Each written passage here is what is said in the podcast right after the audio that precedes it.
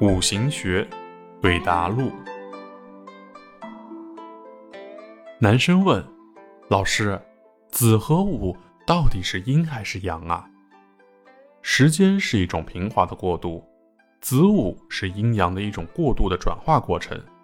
初学的时候呢，以子对应癸水，午对应丁火来论事。等熟悉后，子可以对应人鬼，五也可以对应丙丁。四害的用法呢，也是如此。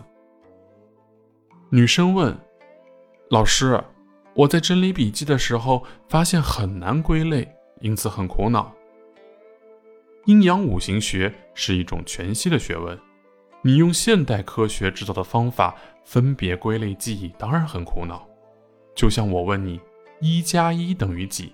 没有标准答案，可以是二，可以是十，可以是田。